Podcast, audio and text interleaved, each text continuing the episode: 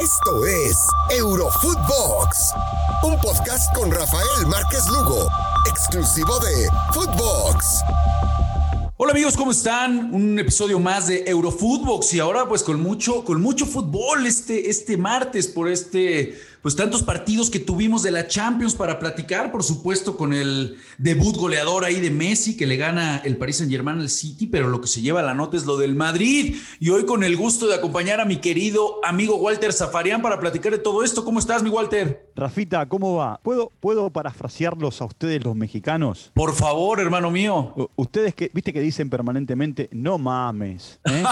sí, sí, sí, sí. Bueno, eh, te digo una cosa, esta Champions eh, es una caja de sorpresas. Totalmente. Sí, ah, pero yo te digo una cosa, yo creo que ni el moldavo más acérrimo hincha del sheriff eh, hubiese apostado que ganaban los dos primeros partidos y mucho menos que iban a ganar en el Bernabéu. No, pero una locura, ¿no? Eh, la, verdad de con estos dos resultados, ya cómo se ponen los grupos, lo platicábamos antes de arrancar el, podcast, porque bueno, es, es, increíble un equipo en donde su país no está, ni, bueno, un país que no existe, ¿no? No está ni siquiera registrado estaba, estaba viendo un tema ahí de, Walter, de las nóminas. O sea, la nómina es, el, valor es de 12.4 millones de euros, con la del Madrid de cerca de 800. Entonces, bueno, por eso, por eso es el deporte más, más hermoso del mundo, Walter, porque nos, nos da este tipo de historias. No, eso seguro, eso seguro. Mira, yo me acuerdo cuando empezó a jugar el Apoel Bercheva, eh, en Champions que conocimos la historia de un equipo en una ciudad donde eh, la, militarización, así se dice, eh, era moneda corriente y que los tanques andaban por la calle y, bueno, nadie se asustaba. y acá se da la situación que también se da algo parecido. y te voy a decir una cosa, no, no, por, no por la situación militar en Moldavia, sino por, por el desconocimiento eh, te voy a decir una cosa.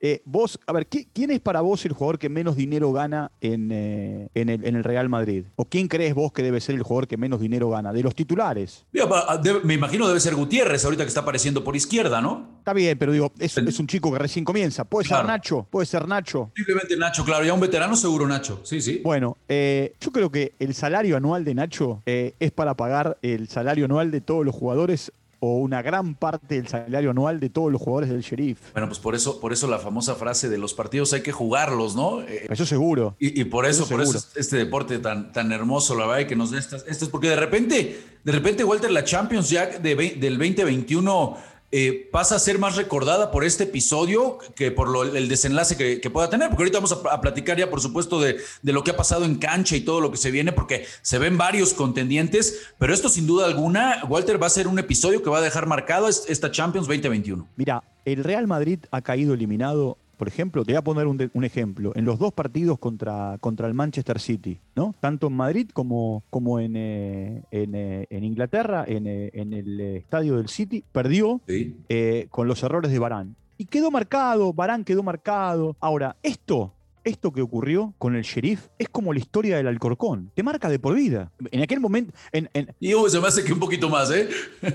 bueno, pero en aquel, en aquel momento, vos fijate que la derrota con el Alcorcón en Copa del Rey con eliminación terminó con Manuel Pellegrini. Sí. esto no significa que Ancelotti se va a ir porque perdió con el Sheriff. Pero ojo que el que tiene espalda grande, en un momento la espalda se te achica ¿eh? si vos no ganás. Pues sí, totalmente de acuerdo. Y a ver, a ver qué termina sucediendo, porque pues ya fue nota, sin duda, en esta, en esta jornada de Champions. Y la otra nota, eh, Walter, para platicar también de eso, bueno, la da sin duda alguna Leo Messi con el Paris Saint Germain, ¿no? Un triunfo que, que llena de confianza a los parisinos, que finalmente era, digamos, esa prueba, ¿no? Que se le iba a poner a Pochettino, esa, ese primer eh, final adelantado por decirlo de alguna, de alguna manera, de los dos, digamos, más presionados y los dos eh, equipos de Estado, los dos que ya tanto hemos platicado aquí en Eurofootbox, que más han invertido por ganar esta competencia. ¿Cómo viste el partido, mi querido Walter? A ver, Messi hizo un gol a lo Messi. Sí. Un, un golazo hizo, ¿eh? Un golazo. Pero un gol a lo Messi. Es más, te voy a decir una cosa hizo un gol a lo Messi e hizo un gol a lo Rubén, ¿no? Rubén, en lugar de definir arriba, definía siempre abajo, pero la, situación parecida, entrando de la derecha hacia, hacia el centro. A mí cuando yo vi la formación del Paris Saint-Germain, dije, lo que va a querer eh, Pochettino es quitarle la pelota. Por eso, Gueye de un lado, Berratti del otro y Ander Herrera, y no Paredes. Por eso, no Di María y un tercer medio más combativo. Ahora, lo que sí está claro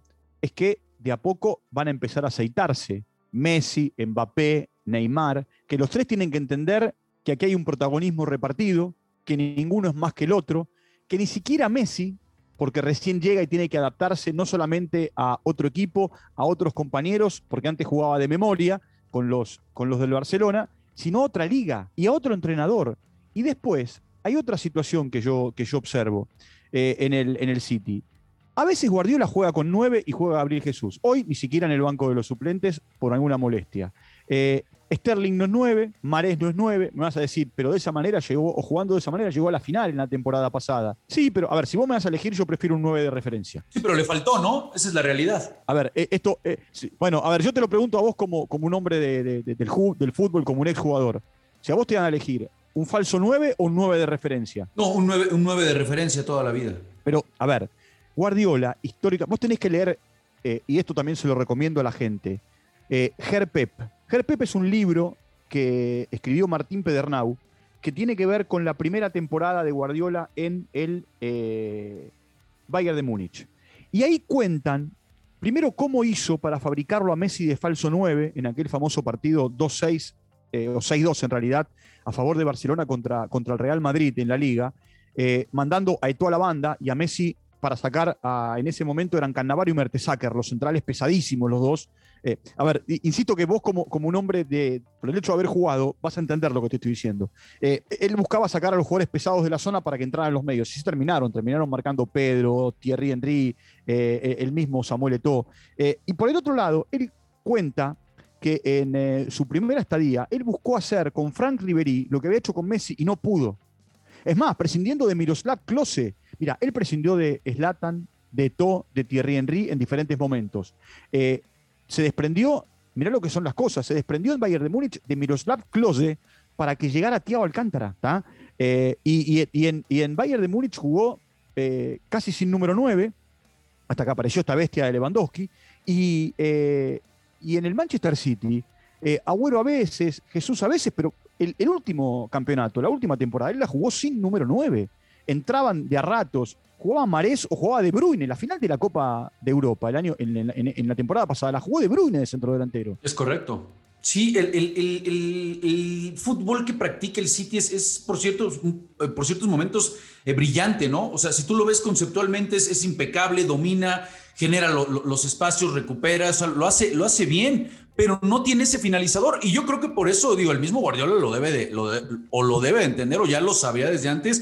Por eso sonó tanto el tema de Kane, ¿no? Me parece hasta Cristiano por ahí llegó a, llegó a sonar, pero sí, yo estoy de acuerdo contigo. Le falta un killer, le falta un 9 a este equipo del City, que hoy por momentos, eh, insisto, en el trámite dominó, ¿no? Apagó ese tridente. Eh, incluso agobió y terminó siendo figura, también mencionarlo, lo de Donnarumma porque ya se había hablado que se, que se había en el vestidor, que si preferían a Keylor, ya sabemos que siempre eh, eh, las notas ¿no? Eh, rojas que van a rondar alrededor de, equipos como estos.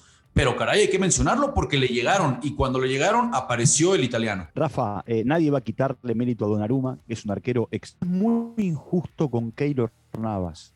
Se es muy injusto con Keylor. Keylor es un arquero de la hostia.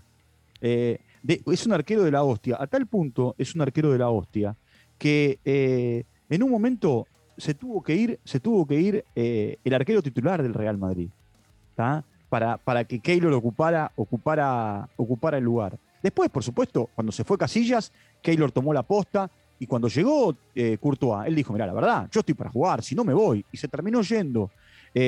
a tal punto que muchas veces él sostuvo en Champions y en el torneo doméstico al Real Madrid y ha sido muy importante. Mandó Bufón al banco en el Paris Saint-Germain. ¿Sabés, qué, qué sensación tengo? Eh, a ver, y esta es una sensación a la distancia, ¿eh? A lo mejor ustedes estando en Centroamérica tienen otra óptica. Para mí es un arquero que está subvalorado por la, por la, por la mayoría. Eh, ¿Por qué? Porque, porque nos, vamos, nos vamos detrás de Courtois, nos vamos detrás de Ter nos vamos detrás de, no sé, de, de, Ederson o, de Allison, pero este pibe es un arquero, a ver, iba a decir una cosa que, bueno, no, no, queda bien, eh, es un arquero de la hostia. Sí, no, yo estoy de acuerdo contigo. En, otro podcast, de, precisamente aquí platicábamos, y yo sé que, que, era para mí uno de los futbolistas más infravalorados de los últimos tiempos. Nunca le han dado el reconocimiento, precisamente por toda esta nota que se suscitó, ¿no? Entre, entre lo, lo de Donnarumma y Keylor Navas pero bueno, finalmente termina hoy apareciendo el, italiano y lo hace, lo hace de buena manera. También, eh, Walter, para platicar antes de tenernos que despedir de algunos otros, otros resultados, ¿no? Por ahí,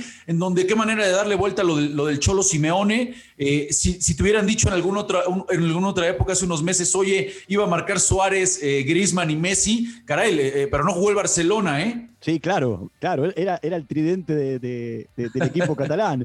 Y uno marcó para Paris Saint Germain y los otros dos, bueno, eh, hasta hace 20 días Grisman jugaba en el, en, el, eh, en el Barcelona. Ahora, te digo una cosa, eh, qué plantilla tiene el Atlético de Madrid, Qué plantilla tiene. Porque, a ver, te puede gustar o no, lo termina dando vueltas sobre la hora. Cuando digo te puede gustar es la manera, la forma, la metodología de Simeone, más defensivo, más ofensivo, eh, con más gente de ataque, con menos gente de ataque, con línea de tres como juega en un momento, con línea de cuatro como juega habitualmente, con un medio centro de marca, con un medio centro de juego, con De Paul, sin De Paul, con Correa, sin Correa, con Suárez, sin Suárez, con Grisman atrás, con Grisman adelante.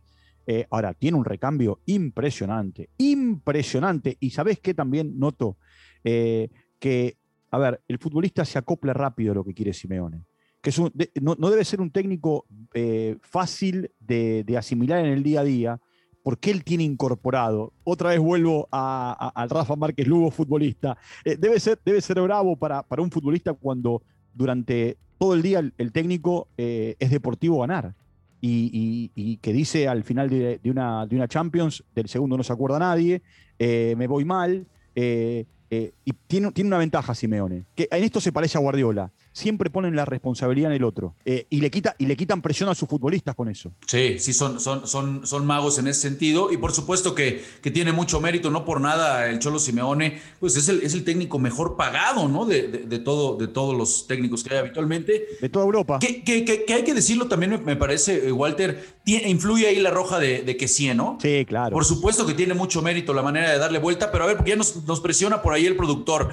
Cuéntame, Walter, antes de despedirnos, porque platicábamos que va a ser una, una muy, muy, muy peleada, ¿no? Dale. ¿A quiénes ves ahí compitiendo? Al Liverpool, que también ganó, por supuesto, este técnico de Madrid. ¿Para quién la ves? Sí, yo, yo creo que la, próxima fecha va a ser clave eh, para determinar cuáles son las aspiraciones. Hoy el Milan está último en el grupo. Y, si el Liverpool le gana, gana, su partido eh, eh, y le gana al Atlético de Madrid, tendrá, no te digo la clasificación asegurada, pero casi. Eh, así que se vienen dos partidos, se vienen dos partidos lindos porque ni Porto ni Milan pueden darse margen para perder el partido que van a jugar entre ellos. Y, el que gane de Atlético Madrid y Liverpool eh, va a saltar a, la punta del grupo. Así que, está lindo. Un, pequeño, una pequeña línea eh, en el final con, relación a, algunos, algunas cosas que se dieron. Sebastián Haller ha marcado cinco goles en dos partidos. Una locura, una locura. por, otro, por otro lado, Leipzig está último eh, en, su grupo. Otra cosa que eh, observo, este, este Inter es una sombra del Inter que se ve en el campeonato, pero es una, eh, un calco de lo que vimos del Inter en la temporada pasada en Champions.